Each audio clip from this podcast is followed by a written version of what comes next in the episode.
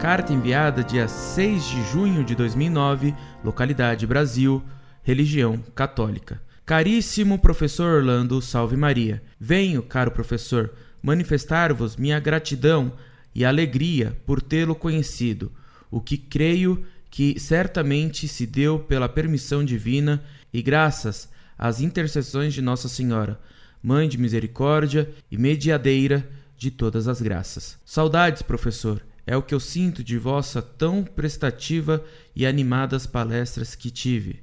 Pelas graças divinas, o prazer de presenciar e apreciar.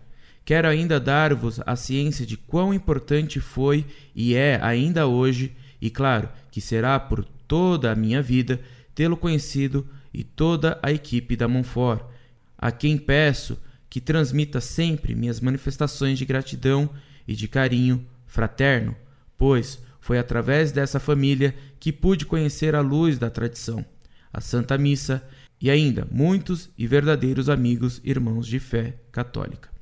Desejo, professor Orlando, ao Senhor e a todos as pessoas que compõem a família Monfort, a qual, mesmo tão distante, tenho o desejo de pertencer.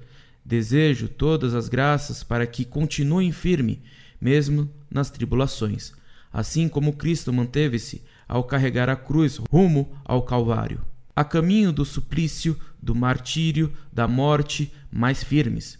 Sigam em frente e jamais desanimem, que as dificuldades superadas sejam os degraus rumo à morada celeste, onde Maria, nossa mãe, certamente estará a esperá-los, com a coroa da glória eterna nas mãos, como faz com todos que sujeitam ao martírio por amor a Cristo e a sua Santa Igreja.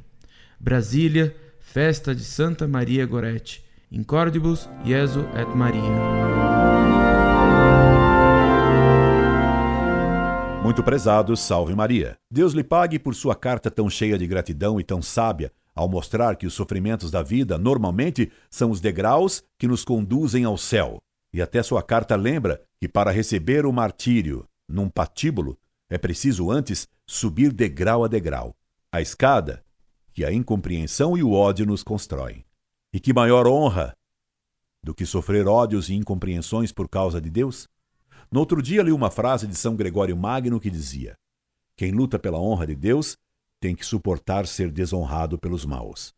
E me lembrei então que numa velha canção, cuja letra compus para meus alunos, os fazia cantar. Na última muralha, Santa Igreja, nós morreremos sempre dizendo não às heresias e às covardes traições.